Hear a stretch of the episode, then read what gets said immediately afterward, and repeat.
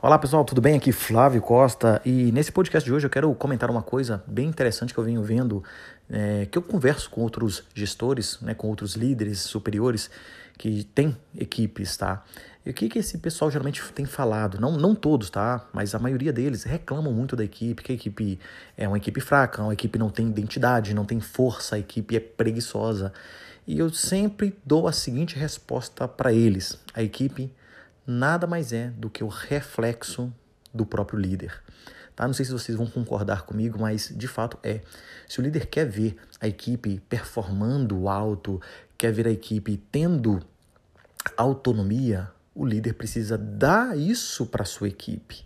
E também ele precisa ser o exemplo para o time fazer o que precisa ser feito. Então, não adianta um, um líder tá? reclamar da sua equipe, mas não dar à sua equipe condições dela performar adequadamente ou entender o que cada um da sua equipe é, motiva, né? Porque eu vejo muito disso.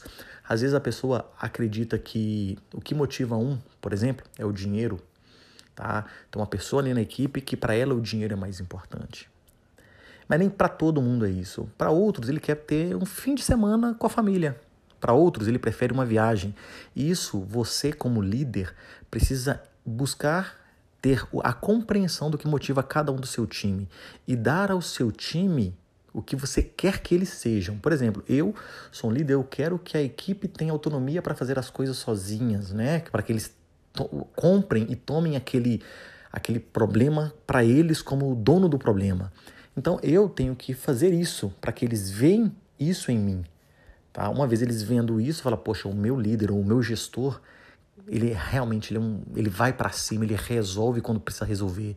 Então eles começam a identificar essas suas qualidades e tentam trazer para eles. Porque, de fato, é, é, somos a média das cinco pessoas com as quais a gente mais convive. Então, se você está convivendo com a sua equipe, a sua equipe tende a buscar tanto as qualidades como as coisas ruins. Então, cuidado com as coisas que você está é, externalizando para o seu time.